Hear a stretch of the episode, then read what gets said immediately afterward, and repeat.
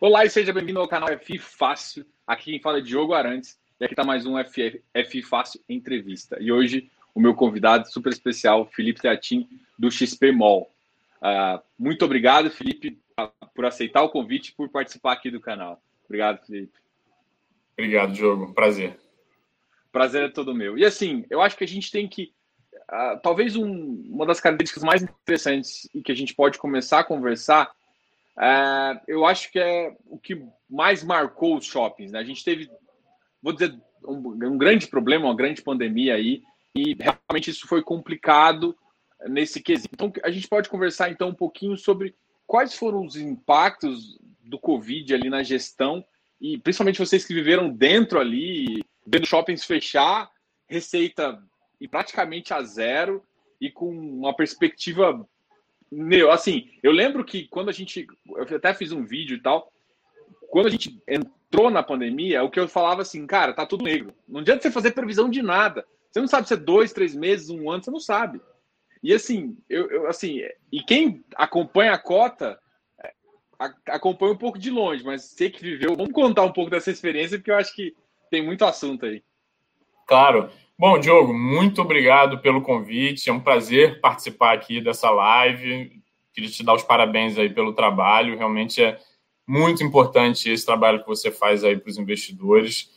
É, bom, é, vou falar rapidamente aqui. É, eu entrei na XP em 2018, vim de quatro anos na BR Malls. Antes disso, eu trabalhei 10 anos no mercado financeiro. Então, consegui juntar um pouco aqui no FII do, da minha experiência de mercado financeiro com a minha experiência de shoppings BR Malls. E, e cheguei bem no início do fundo, então pude, pude fazer, acompanhar junto com o Carrais, o Pedro Carrais, que é o gestor de todos os fundos de tijolo da XP, é, a construção e, e, todo o crescimento do fundo e todos os M&As. O XP Malls, nos últimos três anos, acabou sendo é, o, o, player da indústria de shoppings mais ativo em M&As e a gente é muito, tem muito orgulho disso, do quanto a gente conquistou e aonde a gente chegou nesse curtíssimo espaço de tempo. É, realmente, essa, essa crise foi é, muito traumática para o setor, né, para todos os shoppings. É, e, curiosamente, uma coisa que a gente falava muito é que o setor de shopping de shoppings sofreu horrores com a crise de 15 e 16, que foi a crise ali na época do governo Dilma Rousseff, e, e tinha sido a maior crise da história do varejo. E o varejo veio se recuperando em 2017, 18, 19, já tinha sido um bom ano. E 2020 parecia que seria um ano explosivo mesmo. Janeiro e fevereiro foi um bimestre muito forte. A gente, no XP Malls, o nosso orçamento estava previsto crescer 10,5% na média dos shoppings e a gente estava crescendo no primeiro bimestre 20. Então, assim, realmente o ano parecia que seria uma explosão positiva e aí a gente acabou entrando, saindo da recuperação da maior crise da história do setor para entrar na maior crise da história do setor, que foi justamente o Covid. E, e curiosamente, o XP Malls, a, a gente tem uma distribuição que é, é, no dia 18 que a gente anuncia, geralmente, né? A, regra da nossa distribuição é pagar no dia 25 ou no dia útil imediatamente anterior, então pode ser 24 ou 23, e a gente anuncia essa distribuição sempre cinco dias úteis antes, então geralmente entre o dia 16 e o dia 18. E curiosamente, no dia 18 de março, a gente anunciou uma distribuição. E foi o dia que o Dória fechou os shoppings em São Paulo. E naquele dia, a gente estava anunciando a distribuição de fevereiro. É, a, a, gente vê, às vezes, alguns investidores questionando que a gente, a gente atrasa a nossa distribuição, mas, na, na verdade, não é que a gente atrasa, a gente é mais rápido do que todos os nossos concorrentes, porque a gente divulga o resultado do mês anterior 18 dias depois do mês ter acabado, e não 30 dias depois. Mas no dia 18, a gente estava anunciando a distribuição de fevereiro. E a gente tinha um resultado de fevereiro. Fevereiro tinha sido um mês ótimo para distribuir. E a gente distribuiu zero, né? A gente não, não distribuiu nada, não só naquele mês, como nos três meses subsequentes, nos dois meses subsequentes. Então, é, e ali a gente, assim, foi uma decisão que foi tomada muito em cima dessa, desse histórico, dessa experiência que a gente tem no setor. O, o Carrais passou 10 anos na BR Malls, eu passei outros quatro, e, e a gente sabe que é, os shoppings têm uma, uma, uma questão, uma necessidade que é o condomínio, né? Assim, os, os condomínios são entidades que estão ali e que gerem aquele empreendimento. E, em última instância, se num cenário em que todos os lojistas é, não pagam o condomínio, os empreendedores precisam arcar com aquelas contas, porque os, os fornecedores seguem prestando serviço, as coisas, a energia segue sendo é, oferecida para o shopping, então as coisas seguem acontecendo.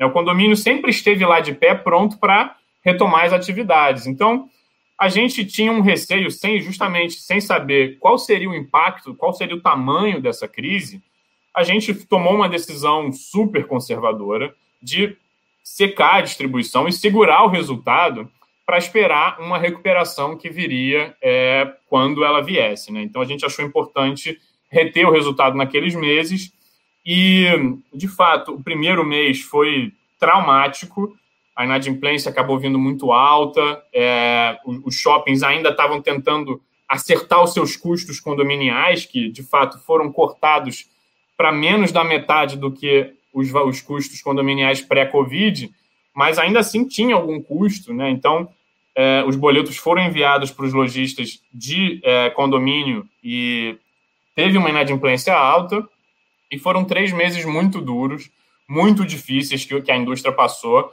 mas como é, sempre a gente sempre tenta olhar os pontos positivos, né? Então é, eu diria que a própria o esforço que foi feito do lado da, da redução de custo e diferentemente do que a gente viu lá em 15 e 16, da crise de 15 e 16, que a gente vi, vinha de quase 10 anos de um crescimento super acelerado do varejo, é, nessa, nessa crise agora de 2020, você você já tinha assim uma, uma, certa limpeza de base de um mix de lojistas um pouco menos qualificados já tinha sido feito lá na crise de 15 e 16. Então, você tinha um nível de lojistas um pouco mais profissionais e, assim, óbvio que é, é, é um mercado muito pulverizado, então você tem de tudo, mas, o, a grosso modo, o nível de lojistas já era um pouco mais profissional e, diferentemente de 15 e 16, os empreendedores de shopping todos tiveram uma postura muito construtiva de parceria com os lojistas. Né? Então, isso foi diferente do que, o que eu vi quando eu trabalhei. Eu trabalhei durante 2017 no Shopping Jardim Sul, e, e eu lembro que a gente já estava numa pegada de recuperar crescimento, recuperar resultado depois de alguns anos de é, muito difíceis que tinham sido 15 e 16, e a gente recusava pedido de desconto de mil reais, porque está na hora de recuperar resultado, está na hora de voltar a crescer. Nessa crise, não. Assim, todos os administradores e empreendedores se mostraram, salvo uma ou outra exceção, se mostraram muito pró-lojistas, muito pró-negociação. E a gente tem, aqui no nosso portfólio, a gente tem muita sorte de ter grandes administradores nos nossos, é, nos nossos é, shoppings, né? Inclusive, isso é, é um pilar muito importante nosso. A gente a gente realmente valoriza e todas as nossas participações dos nossos shoppings são participações em que os, você tem um grande administrador da indústria também sócio daquele empreendimento. Né? Então, todas as nossas todos os nossos shoppings são assim. E tendo passado pela indústria, tendo vivido alguns anos de BR Malls, a gente sabe como é importante o administrador que toca aquele negócio, mas também tem sociedade ali. Isso é isso traz um valor muito grande. E, uma, assim, eu acho que uma coisa que a gente gosta de, de chamar atenção é um exercício simples, né? Você imagina uma, uma, uma, empresa que só presta o serviço de administração dentro daquele empreendimento, tá? Essa empresa, geralmente, ela vai receber entre 3% a 5% do resultado operacional daquele shopping como remuneração. Então, imagina, para facilitar a conta, imagina um shopping que gera 100 milhões de reais de resultado operacional líquido por ano, o que a gente chama de NOI, né, o Net Operating Income. É, então, imagina uma empresa, um shopping que gera 100 milhões de, de, de, de NOI, de resultado operacional líquido por ano. A empresa que administra aquilo vai receber 3 milhões de reais como remuneração para administrar aquele shopping naquele, naquele ano. Imagina uma empresa que tem uma BR Malls, por exemplo, que a gente trabalhou, é, que tem um shopping que ela tem 51% e administra. Nesse mesmo shopping, ela vai ganhar 51 milhões de reais por ser sócia mais os 3% sobre os 49% dos sócios dela. Então, assim, em qual shopping a gente, a, a gente imagina que vai ter uma equipe mais qualificada, um time mais robusto, que vai ter um cuidado maior com mix, com negociações com lojista e tudo mais? Um shopping que gera para a empresa 53, 54 milhões de resultado ao ano, ou um shopping que gera para aquele administrador 3 milhões de resultado ao ano? Acho que a resposta está dada. Então a gente valoriza muito isso e tem esse pilar como, como muito relevante, muito importante aqui dentro. Né? Então, a gente tem muita sorte de ser sócio de grandes administradores que tiveram posturas muito construtivas com os seus lojistas. Eu, sem dúvida nenhuma, eu posso mencionar aqui a JHSF, que, que tem feito um trabalho muito legal de parceria gigante com os lojistas também, de negociação, de, de entender o outro lado. E a gente, tem, a gente é sócio também da Ancar, que é historicamente conhecida por ser muito pró-lojista, que tem dentro dos seus pilares também essa negociação, essa essa parceria com o lojista e esse tratamento de longo prazo com, com os lojistas, né, com, com os seus clientes. Então, é, a gente tem muita sorte e, e, e, valoriza muito ter essa, essa, esse pilar estratégico aqui dentro do fundo, e isso ajudou muito a passar por essa crise um pouco mais incólume. Ah, uma coisa, esse comentário aqui eu gostei, vou até pausar assim, para dar uma referência. É muito interessante, gente. É a mesma coisa você pensar um gestor, alguém que está tomando conta e tem participação ali dentro do fundo, você com certeza ele olha com diferente. E uma outra também, uma empresa, ela tem várias fontes de receita. A fonte de receita maior é que ela vai dar mais carinho. Agora, eu, isso eu consegui verificar em relatórios assim que realmente a maioria dos administradores foram pró-lojista, até porque teriam que ser. Mas, e os cotistas? Os cotistas também foram pró-lojistas o que, que você recebeu de feedback? Porque essa é uma curiosidade. Porque assim, eu assim que saiu isso, a primeira coisa falei, gente, você vai querer, você vai cobrar aluguel da pessoa que não, que não tem o que pagar, não tem o que fazer? Você não vai cobrar, não tem, não tem, não tem cabimento assim. Você tem que entender que vai zerar. Uma hora volta, senão você vai enforcar o cara, vai botar ele em dívida. Pensa um absurdo que é você fazer isso. Até porque se você leva na justiça, ainda tem um risco do cara, o juiz ainda perdoar, enfim, tem um monte de de problemas. O que, o cara precisa? De fôlego. É, o que o cotista, o que você acha que o cotista, o cotista entendeu a filosofia? Então, e você, e eu, eu vi um, um vídeo seu, é, se eu não me engano, foi de abril ou maio, que você questionou justamente isso, né? Os shoppings estavam começando a reabrir e você falou, e você foi perfeito no seu comentário. É, não adianta simplesmente abrir. Tem que abrir e tem que vender, porque senão é melhor não abrir.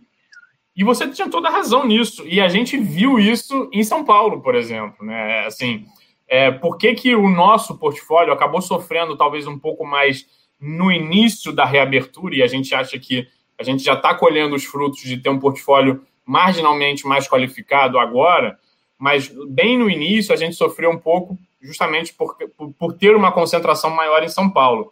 E os shoppings abertos só por quatro horas, isso se mostrou péssimo para a indústria, assim, foi realmente muito ruim, porque o lojista aumentou o custo dele consideravelmente, né? Enfim, de nada de nada, o shopping voltou a reabrir, o boleto de condomínio dele subiu um pouco, ele teve que trazer o funcionário dele de volta, então o custo da operação dele também aumentou.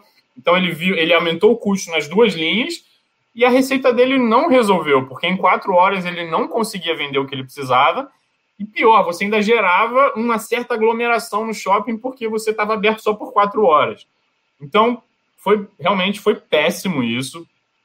E a gente só começou a ver uma melhora a partir do momento que os shoppings puderam abrir por seis horas e depois, finalmente, a gente viu o terreno sendo é, é terraplanado aí para a gente começar a, a, a, a, ter uma melhora mais substancial de resultado quando os shoppings em São Paulo passaram a ficar abertos por oito horas. Mas a gente foi, a gente realmente foi bastante. É, assim, alguns investidores, principalmente os institucionais, entenderam o nosso movimento mais conservador de, de, de segurar a distribuição, viram isso com muitos bons olhos, valorizaram isso muito porque entenderam que a gente estava preservando um resultado, preservando um capital para fazer frente a eventuais aportes, eventuais demandas, inadimplência, vacância que poderia existir, que acabou tendo, obviamente, mas em, em, em nível muito mais baixo do que a gente esperava em algum momento. É, então, realmente, isso, isso de fato aconteceu.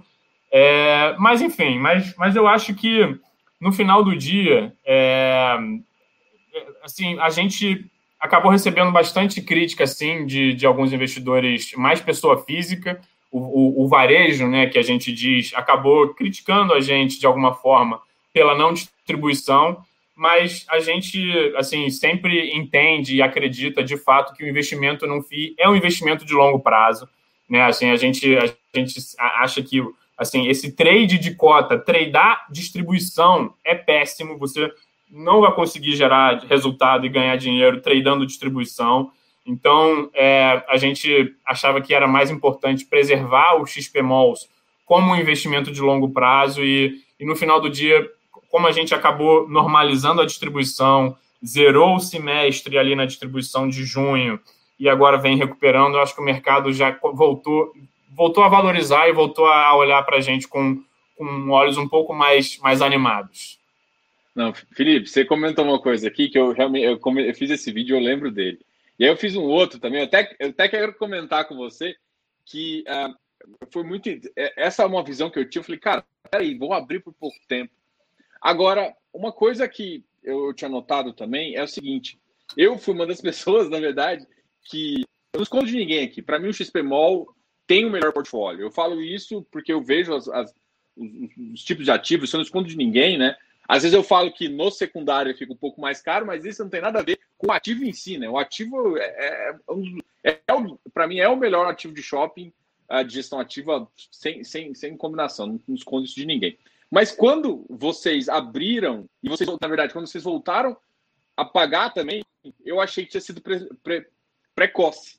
Porque uhum. eu estava ainda, mesmo sabendo que vocês já tinham adiantado aquela dívida, uh, tinha conseguido jogar o pagamento agora para fevereiro ou março agora de 2021, eu achei que vocês, vocês poderiam, porque para mim, na minha cabeça, vocês iam sofrer mais. Então eu falei, hum. muita gente me criticou, foi o vídeo que eu fiz do XP Mod, um dos primeiros também. Eu falei, gente, eu, eu acho.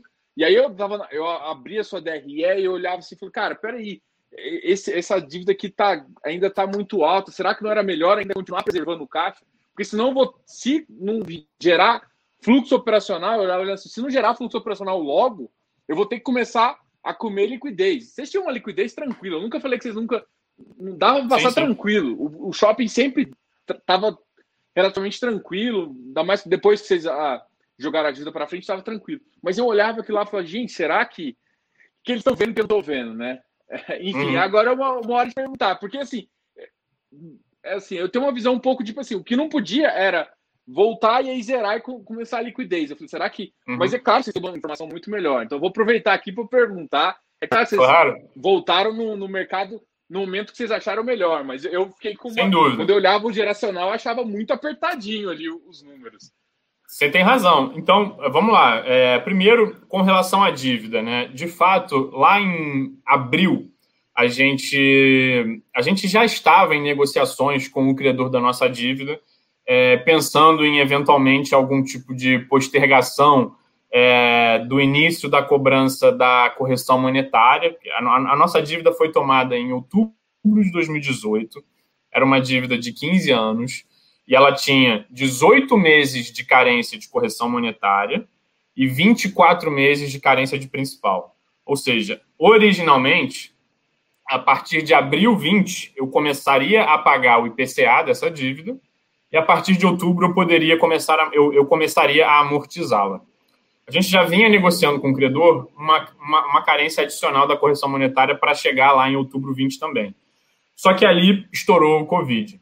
E numa negociação, a gente é super parceiro desse, desse FII, que é credor do nosso, do, nosso CRI. É, a gente estava com caixa e fez uma amortização extraordinária que gerou é, um, um, uma. A gente ganhou uma carência adicional até agosto 21. É só em agosto 21 que a gente volta a pagar isso. É, e por que, que isso foi importante, né? É, assim, primeiro, o, assim, o resultado do, do, do fundo, e, e, você mostrou bem isso, a gente chegou a ter dois meses do, tri, do segundo trimestre com resultado negativo. Né? É, então, assim, o resultado do fundo seria é, machucado pela crise e principalmente uma coisa que a gente não pode esquecer, essas dívidas elas têm índices de cobertura, assim como índices de alavancagem, né, de, de questão de loan to value, os covenants, exatamente.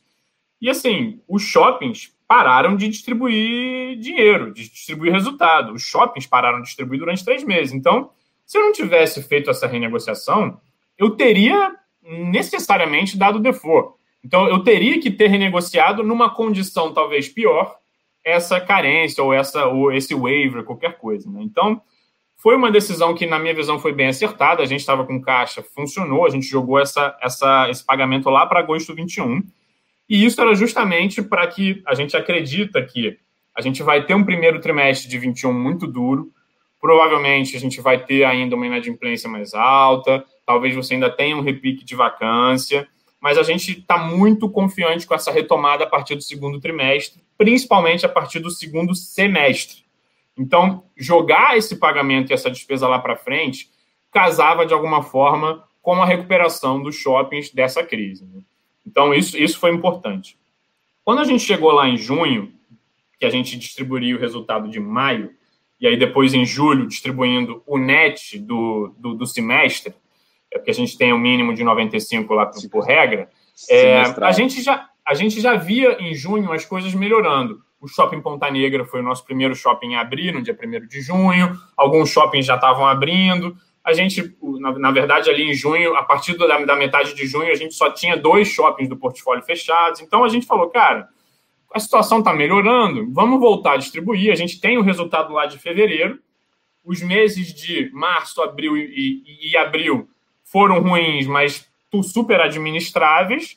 É, queimou um pouquinho do resultado de fevereiro, mas a gente tem ainda um resultado, vamos começar a distribuir e no mês que vem a gente zera a conta. E assim a gente fez. O que não quer dizer que a gente não foi surpreendido também. E a melhor forma de mostrar isso, surpreendido negativamente, e a melhor forma de mostrar isso é olhar o nosso resultado no segundo semestre. A gente tem uma, uma, uma política e uma intenção aqui de sempre distribuir o máximo do resultado possível. É claro que a gente sabe que a gente tem a regra de 95 mínimo do semestre, mas a gente não tem, não é muito gestor de guardar muita gordura. Isso a gente tenta guardar alguma para absorver impactos, é claro. A gente não quer muita volatilidade no resultado. Mas a gente não é muito de guardar. Tá? Então, é, quando você olha a nossa distribuição do segundo semestre, fica muito claro como foi um, uma recuperação lenta e difícil. A distribuição de julho foi de 3 centavos. E ali a gente distribuiu o que gerou no mês. Então, assim, o primeiro mês de retomada, tudo bem que em julho a gente ainda tinha dois shoppings do portfólio fechados, os shoppings em São Paulo estavam abertos por quatro horas, mas de nada de nada, você tinha dez shoppings já operando e o mercado começando a voltar. E ainda assim, a gente distribuiu três centavos de resultado, sem a despesa financeira. Né? A gente já estava, eu já não estava mais pagando o CRI.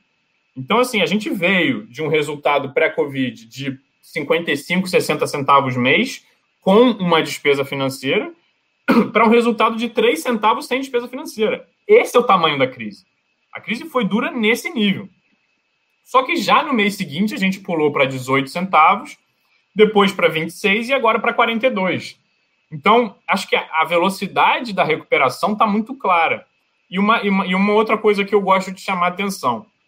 Quando você compara o, o XPMOLs a outros eventuais outros FIIs, a gente tem uma, uma parcela de caixa confortável, mas a, a parcela do nosso resultado financeiro é baixa perante o resultado todo.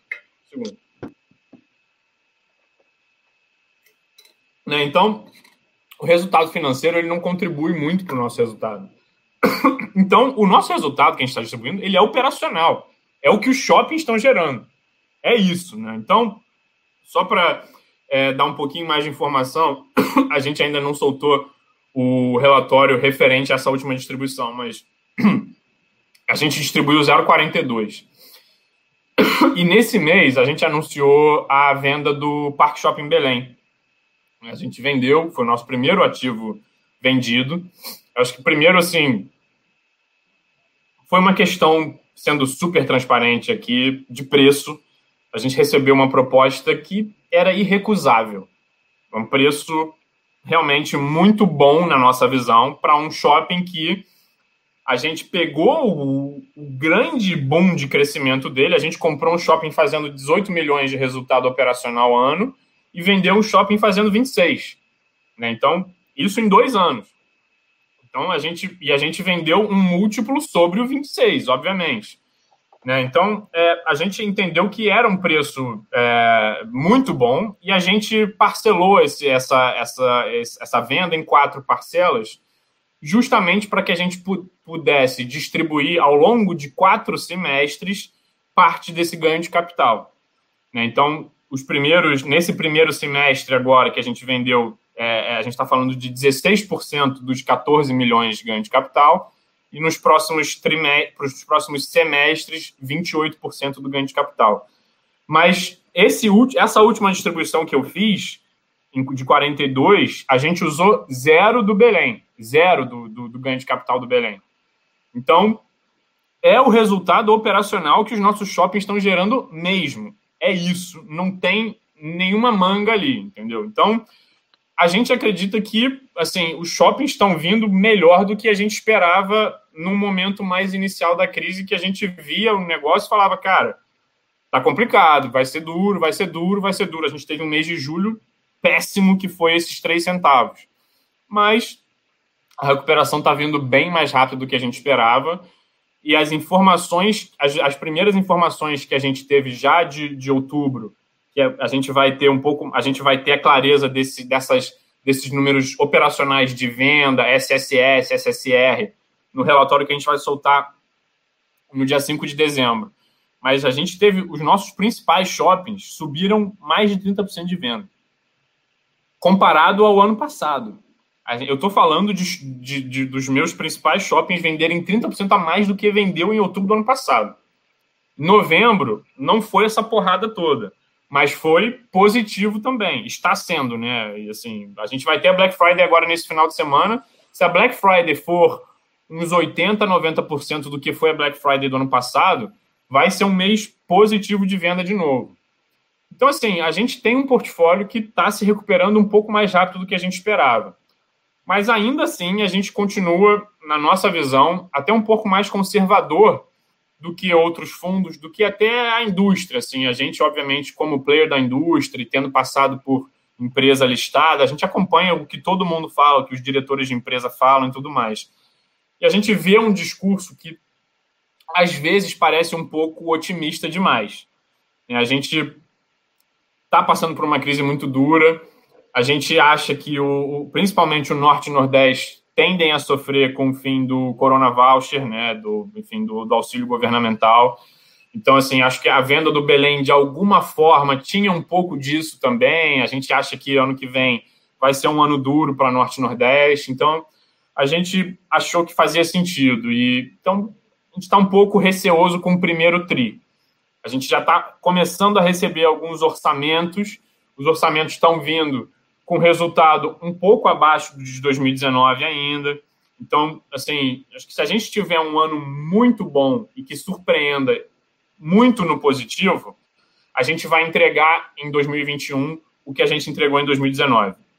Mas tudo mais constante, se for um ano ok, a gente não vai entregar 2019 ainda essa é a realidade da indústria. Não tem como fugir da realidade, entendeu? E eu não, eu não estou querendo ser é, super pessimista para depois falar, ó, oh, me surpreendi positivamente, não, nem quero ser o cavaleiro do apocalipse.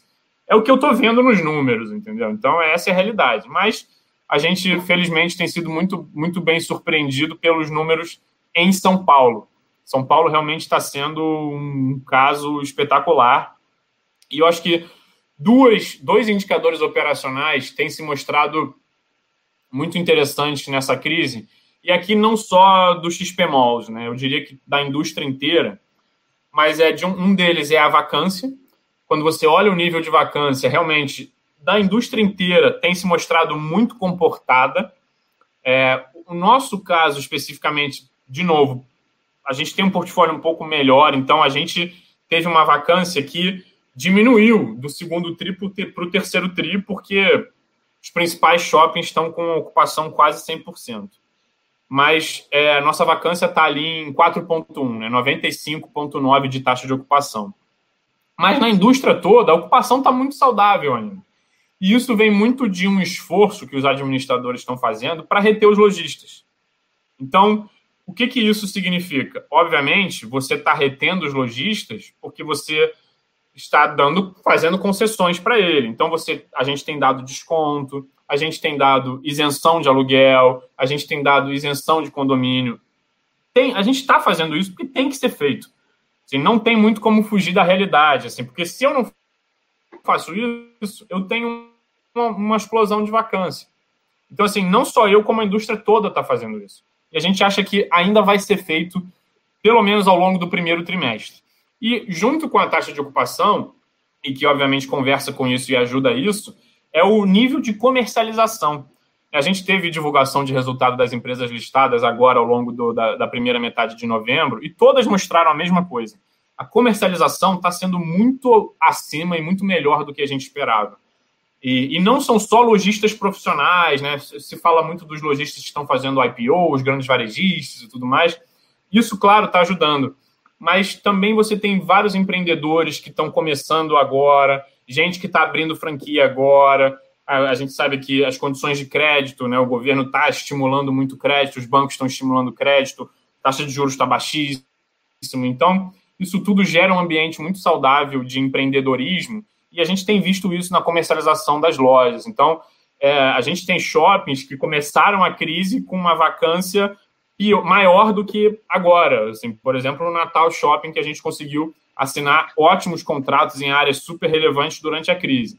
Né? Então, assim, é, é, eu acho que estou falando muito, mas para dizer que é, a gente, assim, está otimista com essa recuperação. A gente acha que o quarto tri vai ser um quarto tri bom, é, guardadas as devidas proporções. O primeiro tri tende a ser um primeiro tri muito difícil mas a gente acredita que 2021 vai ser um ano bom de recuperação. Se tudo der super certo, a gente chega em 2019, em 2021, no, no que foi o resultado dos shoppings de, em 2019, mas mais provavelmente a gente vai ficar um pouquinho abaixo e trilhar o caminho para 2022 voltar a crescer com bastante é, saúde essa indústria, que é uma indústria que tem muito para crescer ainda aqui no Brasil. Né? Então, isso é, sem dúvida nenhuma, uma, uma, uma coisa que a gente acredita muito que é essa perspectiva positiva de médio e longo prazo. É, isso aqui que você acabou, sim, vai muito em linha do que eu penso também. Acho que eu vi uma entrevista do André Freitas, da, da Ed, falando também que a perspectiva deles é que realmente no final de 2021, início de 2022, para pensar em patamares uh, da indústria do final de 2019. Então, assim, é, e, e eu, em, em toda a sua conversa, você realmente retratou que não é, não é só exclusivo. Às vezes o, o portfólio de vocês consegue capturar um benefício um pouco uh, de São Paulo, seu, seu centro capital, mas de qualquer forma a indústria em si, e isso acho que eu queria reforçar para o pessoal, que a indústria em si está sendo recuperada. Mas assim, não, não adianta você esperar simplesmente que vai voltar no meados ali, vai, vai começar a voltar. Você tem uma perspectiva positiva da economia, e aí a gente pode fazer dois pilares aí. PIB, o retorno de um PIB mais forte, seria também um indicativo, uma, uma atividade econômica também, que poderia captar isso também no.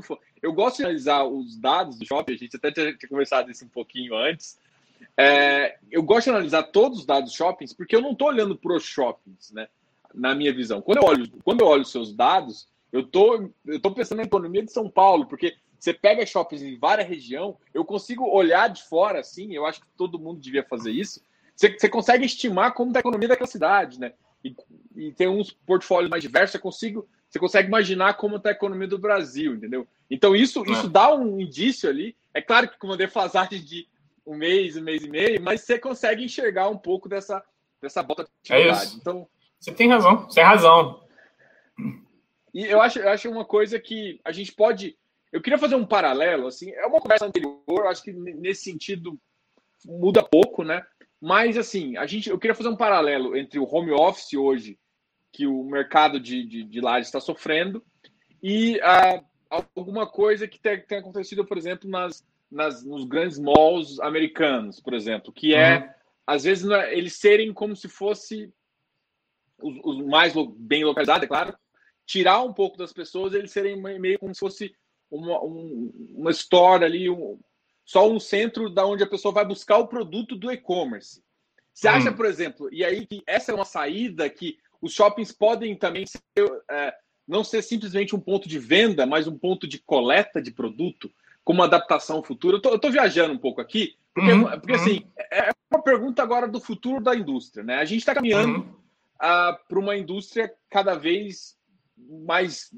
O mercado está crescendo, o e-commerce cresce bastante, e aí você pode falar que isso atrapalha o mercado de shoppings. E na minha visão, não atrapalha tanto. Você pode utilizar os shoppings como um objeto ali, uma, uma proximidade de você pegar um produto. Você quer, você comprou agora, vai lá e retira, sei lá, algumas coisas nesse sentido. E eu queria ver a sua visão em relação a, a eu quis fazer o um paralelo entre home office, porque todo mundo fica com medo de lajes por conta do home office. E às vezes não é essa a pegada. A, a, o mercado se adapta, né? E a mesma coisa Sem essas dúvida. questões. Pô, e-commerce bombando, todo mundo só olha para logística, pô, ninguém vai mais shopping comprar. Então, os shoppings têm que ser desvalorizados, ou não vai retomar, alguma coisa assim. Eu queria fazer esse paralelo aqui, que a gente entra num caminho que eu, que eu gosto de conversar. Perfeito. Bom, assim, primeiro, é, a gente é muito confiante na indústria e principalmente na indústria brasileira, né, de shoppings, porque os nossos shoppings, eles, eles nasceram desde o primeiro shopping do Brasil, que é o Iguatemi da Faria Lima, é, eles nasceram com essa com essa esse DNA de ser um, um centro de lazer, né? não só um centro de consumo, como durante 60, 70 anos foi a indústria de shopping center nos Estados Unidos. Então, a gente aqui sempre ofereceu uma gama de, de atividades dentro dos shoppings. São serviços dos mais diversos. É, você tem, obviamente, o consumo e você tem o lazer. Né? Você pega um shopping, por exemplo, o Norte Shopping da BR Malls, uh, quando a gente estava lá, a gente brincava que no Norte Shopping, inclusive eles acabaram de inaugurar um, um Taste Lab, que ficou espetacular, assim, quem é carioca vale muito a pena ir lá ver, mas é, o Norte Shopping a gente brincava que você fazia a sua vida lá, porque você tinha creche, escola, aula de inglês, faculdade, médico, tudo que você pode imaginar dentro de um shopping. Então, assim, os nossos shoppings, eles, eles de fato oferecem e têm essa, essa, esse DNA muito forte de ser uma, de oferecer uma gama de atividades. Então, é, passada essa crise, essa crise vai passar, assim, a gente está em vias aí de, de, de achar uma vacina. Assim, o brasileiro, ele é social por natureza, ele gosta de socializar. Rolezeiro, como diz um amigo meu. O brasileiro é rolezeiro. rolezeiro. Perfeito. O brasileiro, ele é totalmente rolezeiro. Então, assim, não adianta. A gente, a gente tinha. Eu tive o prazer de trabalhar com o, um diretor lá na BR Malls, e ele sempre falava, ele brincava, que assim, o primeiro shopping do mundo foi o Mercadão de Teherã, que tem quase 5 mil anos já. E as pessoas continuam é, continuam indo para os shoppings porque elas querem estar juntas, não só consumir, elas querem conviver, socializar e tudo mais. E, e aqui no Brasil, a gente é rolezeiro demais, então a gente vai continuar frequentando os shoppings, as pessoas vão continuar indo aos shoppings para lazer, é, para restaurantes, para consumir alguma coisa. Então, assim, a gente não tem tanta preocupação assim com o futuro da indústria, porque o nosso shopping sempre ofereceu uma gama de atividades e os serviços vieram aí cada vez e vêm cada vez mais para suprir essa, é, esse gap aí. Beleza, a gente pode perder uma ou outra marca de vestuário masculino, porque agora as pessoas vão eventualmente consumir menos roupa para trabalho, mas em contrapartida a gente vai ter uma operação de serviço que vai se adequar bem ali e tudo mais. Então, a gente, a gente tem visto isso acontecer e, e, e o próprio volume de comercialização que a gente está fazendo mostra muito isso. Assim, isso, os shoppings se adaptam muito, o varejo é muito é, adaptável, é muito veloz, tem uma capacidade de inovação gigantesca e o brasileiro, não preciso falar também como brasileiro é, é, é malandro, eficiente, tem uma capacidade de inovação gigante também, né? Então, a gente sabe que a gente é muito confiante com, com a indústria nesse sentido, assim, de, de acreditar que os shoppings vão continuar sendo, sendo destinos para as pessoas. É, é claro que eles podem vir a, a, a ser essa, essa coisa do, do pick-up, uma pick-up store, né? De você ir lá, é. com, pegar alguma coisa que você comprou, assim como os shoppings podem também servir como pequenos centros de distribuição para as lojistas. É o que a gente está vendo nessa crise, né? Assim, os lojistas estão vendendo online muito, estão vendendo via e-commerce, mas as vendas estão sendo feitas dos shoppings. A gente está absorvendo é, aluguel variável dentro dessas vendas. As vendas estão sendo registradas nos nossos shoppings, né? Então, a gente é, vê de forma muito clara que o e-commerce, nesse momento, nesse estágio de desenvolvimento do e-commerce no Brasil, ele é muito mais um parceiro, é muito mais um contribuinte, ajuda muito mais do que atrapalha. O e-commerce vai ser um desafio para a indústria? É óbvio que vai. Conforme o Brasil se desenvolver mais, conforme a logística como um todo tiver mais desenvolvida, a infraestrutura tiver mais desenvolvida, sem dúvida o e-commerce vai machucar e vai incomodar. Mas os shoppings, primeiro, você pega quem mais investe em e-commerce, em, plataformas de e-commerce, distribuição, são as empresas de shopping. Você pega aí todo o trabalho, você tem diversas plataformas. Todas as empresas de shopping estão ou desenvolvendo suas próprias plataformas ou plugando seus lojistas em grandes plataformas, como, por exemplo, a Ancar, que é uma administradora nossa, plugou os lojistas na Amazon. É, a Gazite, que é também administradora de um shopping nosso do Internacional, ofereceu para os lojistas para qual plataforma você quer estar plugado. Eu pago para você. Então, assim, é, os administradores todos têm feito esse, têm, têm incentivado, têm feito esse trabalho muito, muito bem feito. E, e a gente sabe que a logística e a infraestrutura do Brasil ela é muito precária ainda. A gente está muitos anos longe de ter um serviço. Quando a gente fala de Rio São Paulo, pô, tudo lindo, maravilhoso, funciona bem. Mas você vai para um pouquinho mais para fora, a gente sabe que o buraco é mais embaixo aqui no Brasil, né? Então, é, é, é assim, não dá para acreditar que o e-commerce vai simplesmente substituir os shoppings da noite para o dia. E assim, ele cresceu muito nessa crise, mas o ritmo já, já caiu drasticamente só dos shoppings é, reabrirem, né? Então, acho que essa questão é muito confortável, muito tranquila para a gente. Mas é, você tocou num ponto no início do, do que você estava falando, que era dessa, dessa distribuição regional e de como olhar os números dos shoppings e olhar o, os indicadores operacionais, às vezes é uma é quase que um indicador antecedente do que está acontecendo. É... Ó, tem até algumas perguntas aí. Até um indicador é. antecedente do que do está acontecendo no, na cidade, né? E de fato, o interessante do portfólio do XP Malls, eu acho que é justamente isso. Você pega, a gente tem grandes fortalezas, por exemplo, Cidade Jardim é o shopping com maior ticket médio do Brasil. O Cidade São Paulo é provavelmente o shopping com a maior venda por metro quadrado no Brasil. O Catarina é o melhor outlet do Brasil, não sou eu que falo, é a Abrace, que é a Associação Brasileira de Shopping Centers, fala há quatro anos. Então a gente tem três dos melhores shoppings do Brasil, a gente tem shoppings a gente tem shopping em Salvador, shopping, tínhamos um shopping em Belém, mas temos shopping em Manaus, temos um shopping em Natal, no Rio de Janeiro temos dois shoppings. Então, o, nosso portfólio ele acaba que ele é um pouco da indústria e um pouco do Brasil todo, com uma grande fortaleza no Sudeste e em São Paulo, como é o próprio Brasil. Né? Então, é, de fato, você olhar os resultados do, do XPMOL, você consegue ter um indicador antecedente do que está acontecendo mas o que a gente tem visto agora realmente é um, e é uma coisa que a gente tem falado desde o início e a gente é, sempre falou isso assim os, quem vai se recuperar mais rápido são os portfólios mais fortes são os shoppings melhor localizados com melhor pool de lojistas com nível de lojista mais profissional. A, o nível do lojista o profissionalismo do lojista conta muito para isso também. A gente viu isso de forma muito clara. A gente tem shoppings que não são exatamente é, o AAA, é, que são shoppings muito bons em termos de venda e fluxo, mas que tem um, um portfólio de lojistas um pouco menos qualificado, um pouco menos profissional. Esses shoppings acabam que são os shoppings que a gente mais dá desconto, são shoppings que mais tem inadimplência, porque aquele lojista não tem muita capacidade de lidar com aquilo. É, é a realidade, assim, ele não tem tanta, tanto profissionalismo, tanta robustez como outros grandes lojistas, lojistas internacionais, como a gente tem no Catarina, Cidade de Jardim e tudo mais. Né? Então, é, de fato, acompanhar os números do XP Malls, você consegue ter um pouquinho da indústria do Brasil, da indústria de shoppings como um todo. Deixa eu só ver essa pergunta aqui. É, ia, esse, esse, comentário que você fez é justamente assim, eu acho que a, a gente pensa muito igual. eu tenho uma visão muito em relação ao shopping.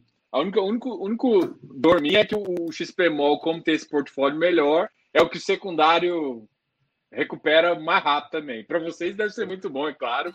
Mas para quem quer comprar barganha, não, se eu te falar o preço que eu tenho no XP Mall, você vai falar que você não vai, você vai chorar, assim, não é possível que você compre. Sim, quem comprou na, na durante a crise se deu muito bem, assim. É coisa que, imagina, você comprar shopping, o XPMOL bateu 69, se eu não me engano. Bateu 69, exatamente.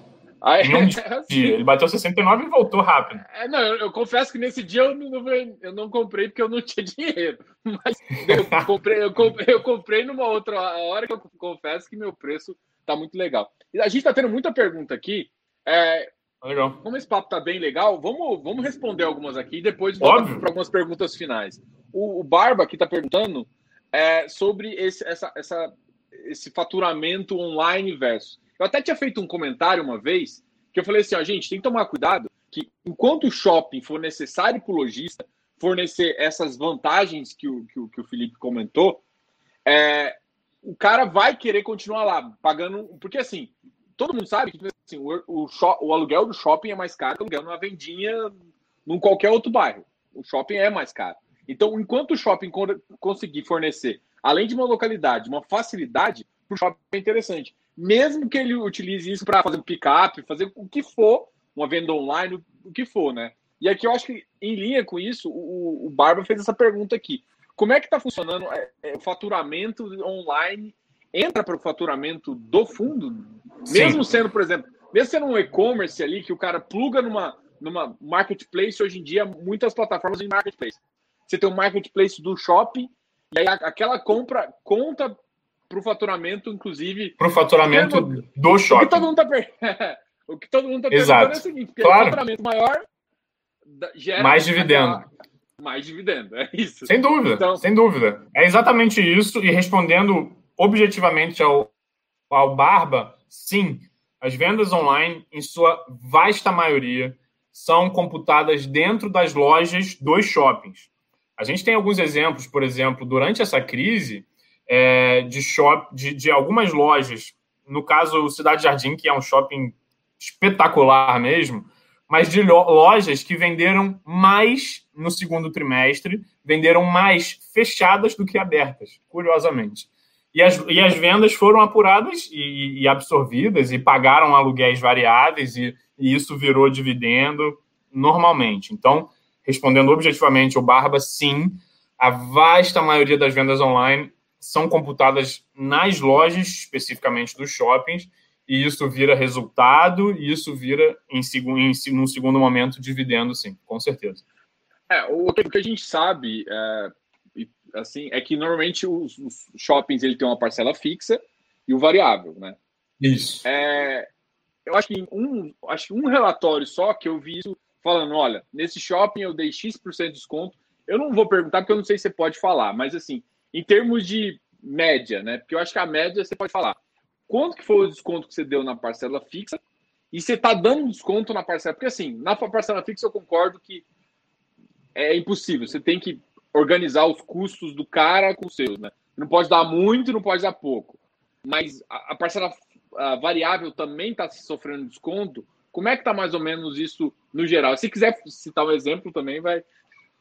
É, assim, é, de fato, quanto maior, mais diversificado e maior o portfólio, mais difícil fazer essa conta, porque cada administrador e cada shopping tem uma postura diferente e tem uma capacidade de ter uma postura diferente também, né? Então, é, até fazendo uma ponte aqui com, com histórias que a gente ouviu, né? a gente acompanha muito a indústria, a gente sabe, por exemplo, o Pátio Genópolis, é um shopping que entrou aí na mídia, que ficou conhecido por ter sofrido muito na crise, teve muito lojista que saiu e tudo mais.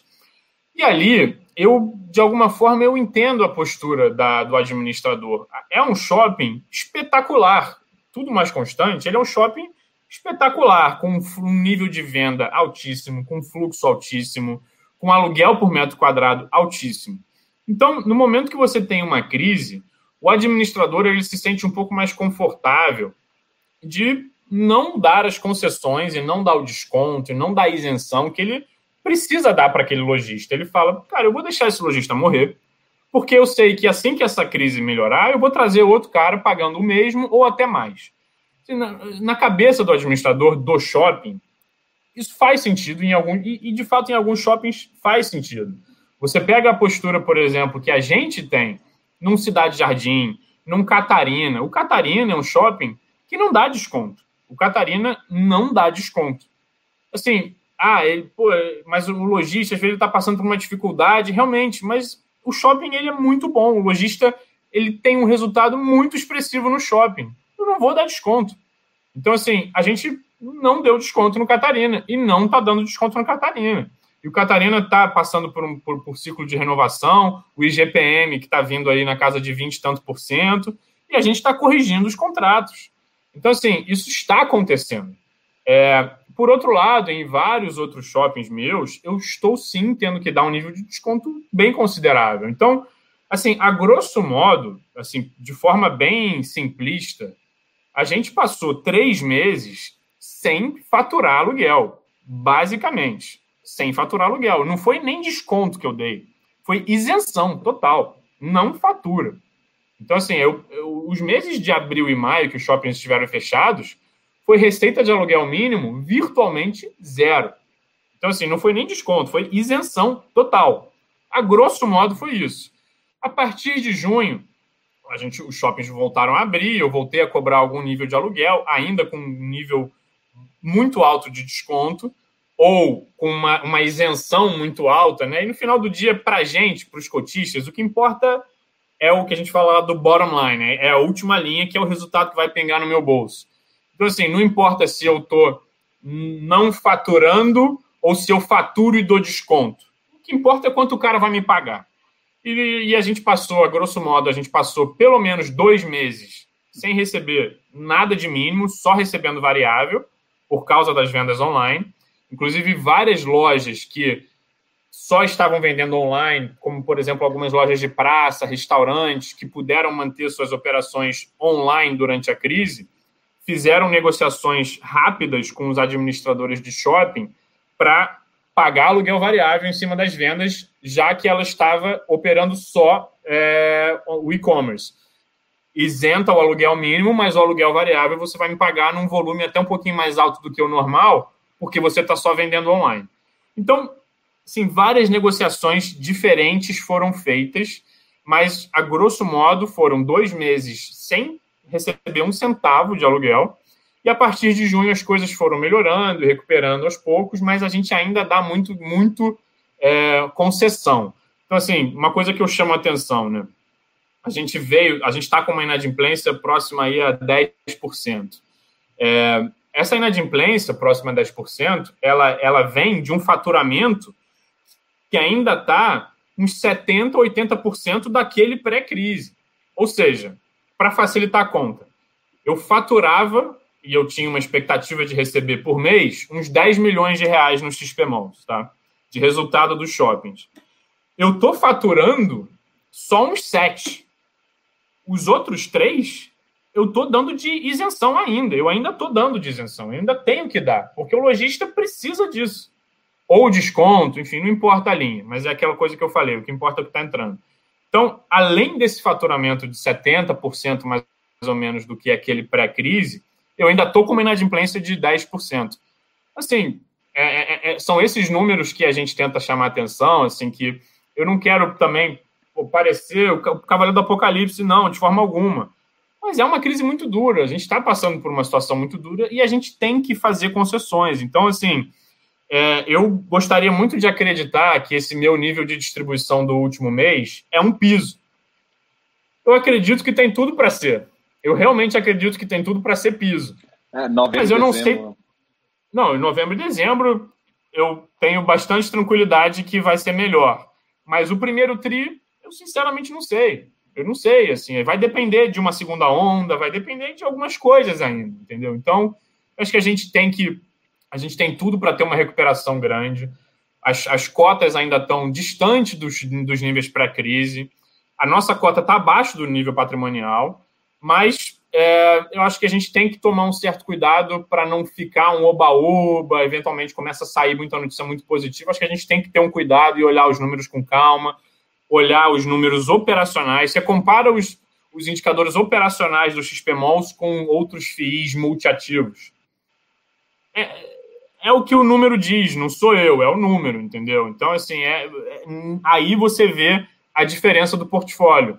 SSS, vacância, inadimplência, SSR, fluxo de veículos, tudo isso contribui para que o resultado seja recuperado um pouco mais rápido. E a gente acredita que o nosso resultado tende a se recuperar um pouco mais rápido, ou numa eventual segunda pernada de crise, tende a sofrer um pouco menos, porque a gente tem um portfólio marginalmente mais qualificado.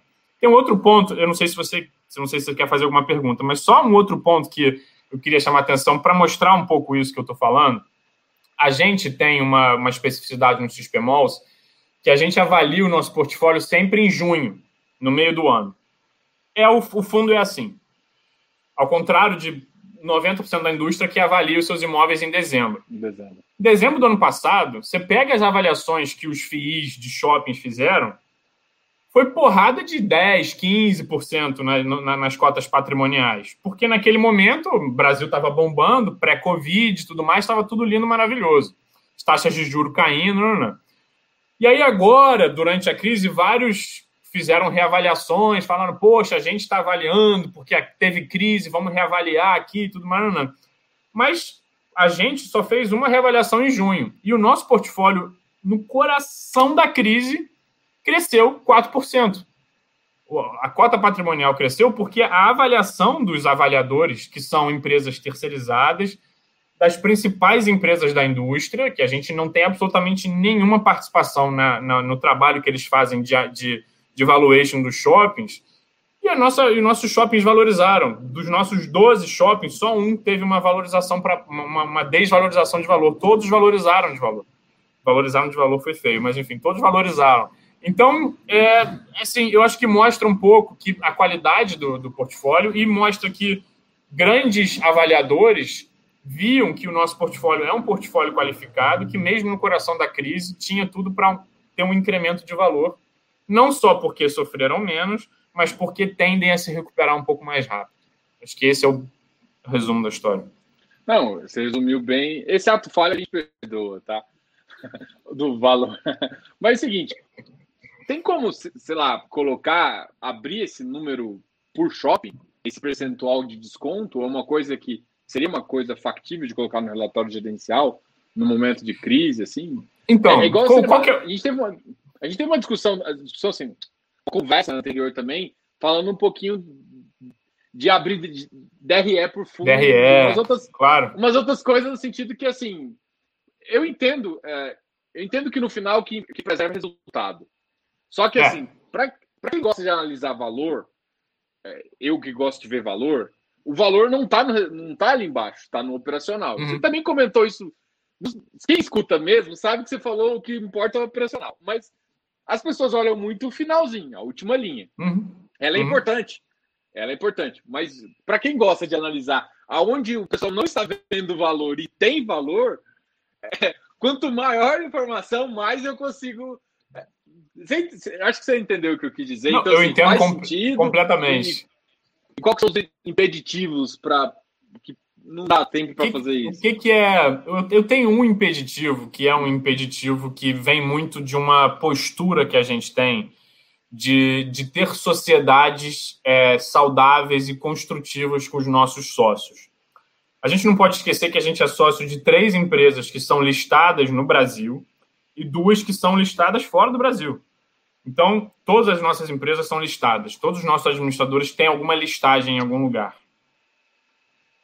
Informações públicas e tudo mais. Então, há uma, um certo constrangimento do meu lado e uma parceria, não, não é uma regra, mas é uma parceria que a gente construiu com os nossos administradores de não dar tanto detalhamento assim, shopping a shopping, na base mensal, porque são empresas listadas que vão divulgar os seus resultados oficialmente, tem toda uma dinâmica de divulgação, precisam seguir regras super rígidas de CVM para isso e tudo mais. Então, sendo bem transparente, mas se eu mostrasse os dados de todos os shoppings mês a mês, por exemplo, da JHSF, eu tenho todos os shoppings deles.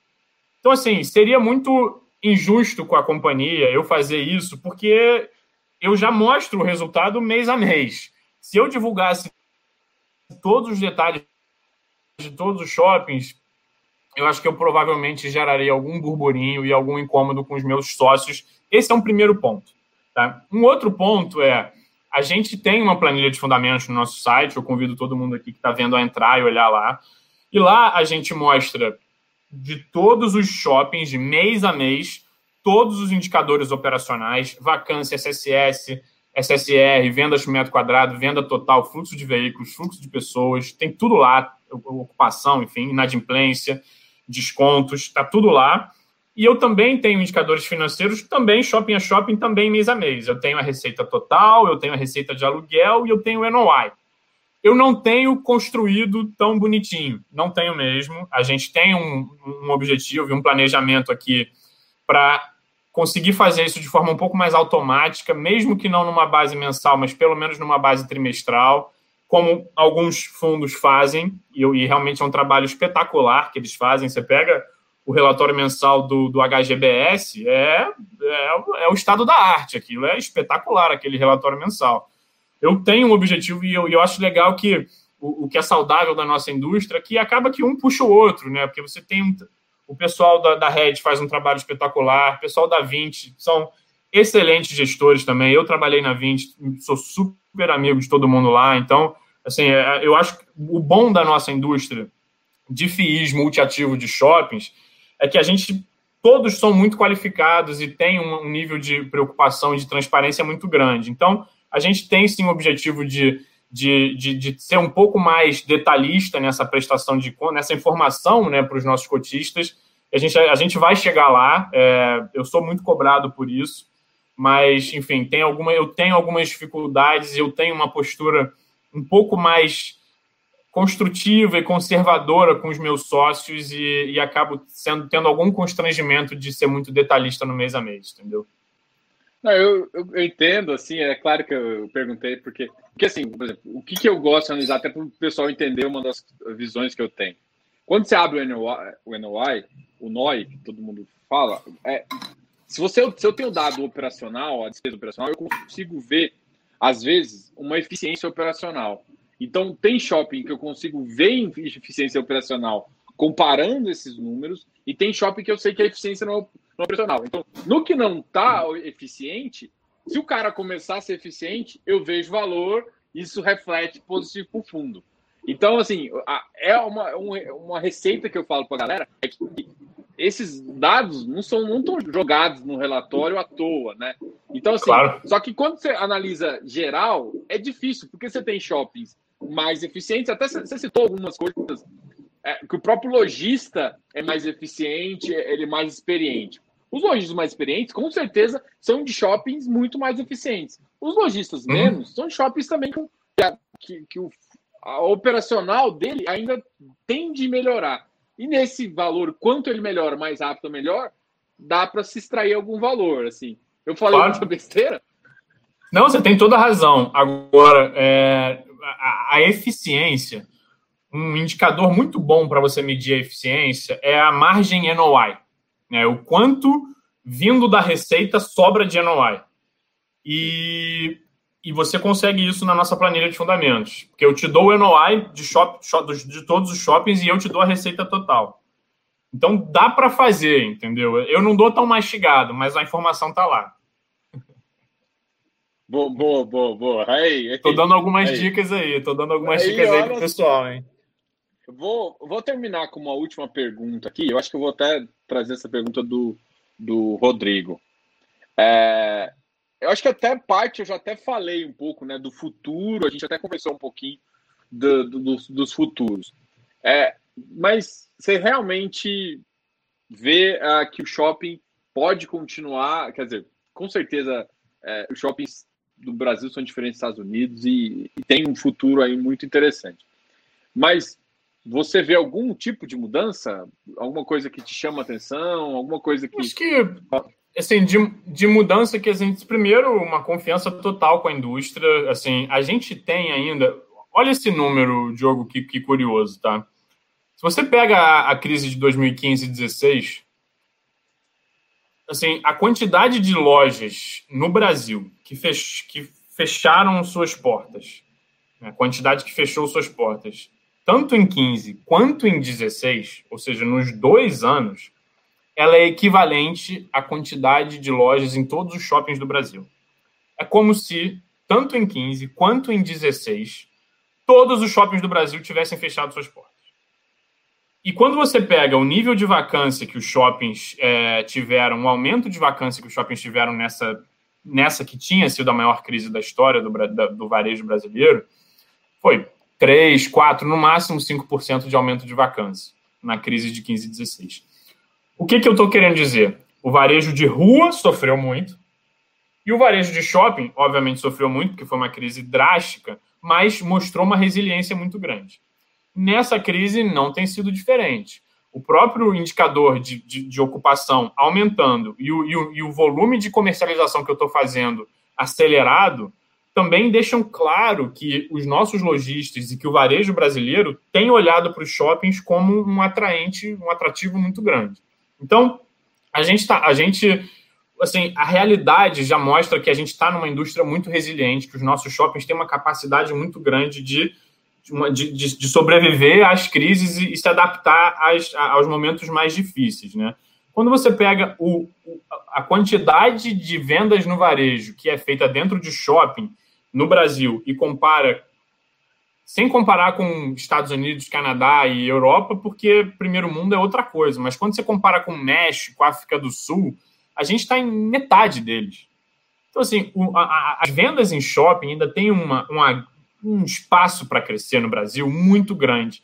É claro que o Brasil é um país muito heterogêneo, muito grande, você tem uma disparidade de renda muito grande, então não dá para ficar fazendo essa comparação. O Brasil nunca vai chegar lá, nesses mesmos números mas tem muito espaço para crescer ainda. Né? Então, eu acho que assim, isso partindo do princípio que a gente continua sendo o que a gente é hoje. E claramente a gente vê os shoppings com uma qualidade, uma capacidade de, de mudança, de inovação.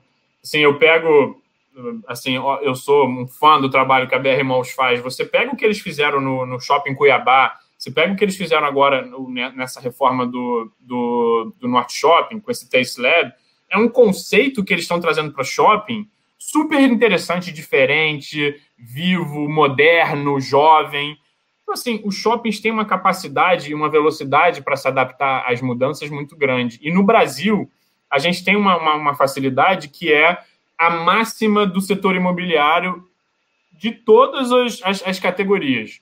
Imobiliário é localização, localização e localização. Os melhores imóveis são os que são melhor é, localizados. Então, assim, os nossos shoppings são no meio da cidade, são encravados no meio das cidades.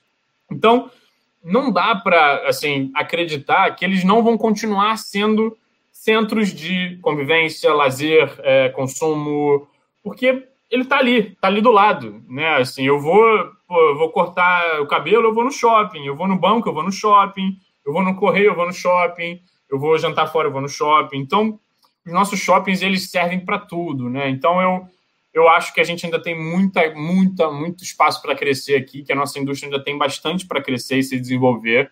É, então eu diria que é isso, assim, no, no médio e longo prazo, eu acho que os shoppings têm, têm muito para crescer ainda aqui no Brasil. Tem uma pergunta que eu deixei no final que tem em termos de missão. É, na verdade, eu queria fazer essa pergunta antes, até porque já passamos um pouco do tempo, mas essa pergunta eu acho que é muito importante.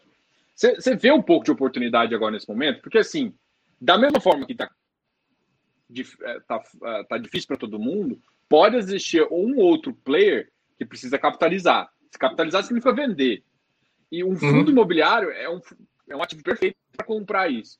Vocês já estão estudando, às vezes até assim, eu sei que seria muito complicado, eu acho que para o mercado, o mercado de varejo assumir um risco maior, aumentando o portfólio, eu não sei se a galera vai aceitar, mas não, eu não vou querer responder por você. Então, você vê uma possível emissão assim para capitalizar algum negócio. Beleza, você vendeu aqui. vou comprar ali, mas eu, eu preciso comprar aqui também está muito bom. Então, aproveitando também, eu não acho que está tão barganha, mas você pode achar um ou outro player que precisa de uma de, de dinheiro, de liquidar algum ativo. Você, consegue enxergar isso nesses próximos seis, sete meses ou ainda está todo mundo estudando até para fazer um valuation para poder comprar? Então, é, o que, que a gente está vivendo agora, que é um pouquinho diferente do que, que a gente viveu em 15 e 16 também, né? Naquele momento, lá atrás, é, você tinha as principais empresas de shopping, as principais administradoras, os grandes é, é, é empreendedores de shopping, muito alavancados, precisando fazer emissões de ações ou dar uma reestruturada de capital. É, você pega o caso da própria, talvez a JHSF seja o melhor caso, assim, pré, prévio à nossa, à nossa aquisição, à nossa é, parceria, a empresa estava quase 10 vezes alavancada é, BR Malls, eu, quando eu estava lá, a gente estava quatro vezes alavancado. Agora, todas as empresas de shopping estão uma, uma vez e meia. A Iguatemi está com uma alavancagem um pouco mais alta, mas está todo mundo com uma posição de caixa muito mais confortável do que estava naquela crise. Então, isso naturalmente tirou e tira um a pouco oportunidade. a oportunidade, o apetite para o cara vender uma participação, vender um shopping para a gente e tudo mais. Tá? Então, assim, acaba que você tem sim alguns players nessa linha que você falou. Só que, especificamente, os XP Malls, a gente, como a gente tem um crivo um pouco mais alto da, do nível de shopping, a gente sempre falou e a gente fala com todas as. Com, com, com, sem menor pudor, a gente fala que a gente prefere pagar um pouco mais caro para ter os melhores shoppings dentro do nosso portfólio. Gente, esse é o perfil do XP Malls. Então, a gente essas oportunidades do cara que está sofrendo, do shopping que está preço de banana, acabam passando batido pela gente porque a gente tem um crivo muito grande de qualidade de ativo. E os bons ativos, os melhores ativos, estão na mão dos grandes administradores ou na mão de é, outros é, é, é empreendedores minoritários, como seríamos nós, mas que na hora que ele vai e que ele vende uma participação, esse grande administrador, que já é sócio, vai lá e exerce o direito de preferência.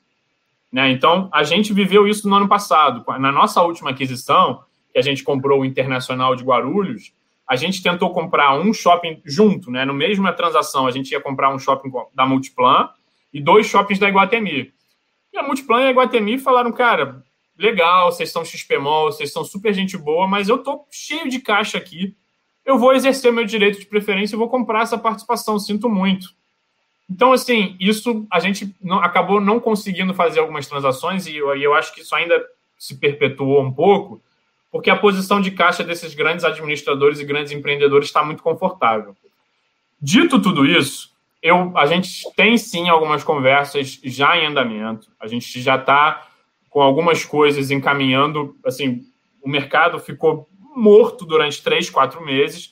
Mas a partir ali de agosto, setembro, a gente começou a ter uma conversa aqui, outra ali. Então a gente está animado, sim, está participando de alguns processos, inclusive, e, e, a gente acredita que no primeiro trimestre, não, não passando do primeiro semestre, a gente vem com uma emissão para trazer novos e bons ativos para dentro do nosso portfólio.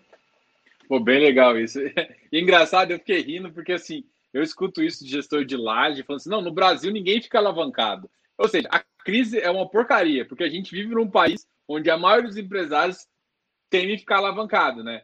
E é um problema, por exemplo, a indústria de REIT, alguns REITs estão sofrendo por, por conta dessa alavancagem, que lá é permitida. Aqui não é permitido, Isso. então é bom. Só que assim, as nossas empresas também e as pessoas que compram ativos não compram alavancado. Então, na hora que você vê uma barganha, tá uma crise, todo mundo, em vez de querer vender, para capitalizar, fala assim, não, deixa eu ver como é que tá o mercado. É isso, então, assim, não é só, exatamente. não é só lajes, shopping também tá Também, também. No final do dia, estamos tá na mesma. E, mas eu acho que é isso. Acho que o resumo da ópera é esse, que a gente a gente está super animado. E, e tá, o ano que vem vai ser um ano de recuperação, vai ser um ano bom e, e vai ter coisa boa para a gente trazer para os nossos cotistas. Vocês podem esperar que, a gente vai trazer boas surpresas para você no primeiro semestre ainda. Oh, show de bola. Felipe, eu quero agradecer muito essa conversa, foi muito legal. Foi, muito é, legal. foi, foi, foi, foi, bem legal aqui. Eu acho que o pessoal tem um monte de pergunta mais aqui. O pessoal gosta muito de Supermol, todo mundo sabe. Mas que eu bom. vou terminar aqui, já ocupei muito seu tempo aqui. Pessoal, muito obrigado aí pela, pela audiência. Vou deixar o Felipe falar as últimas palavras dele aí, para a gente encerrar aqui.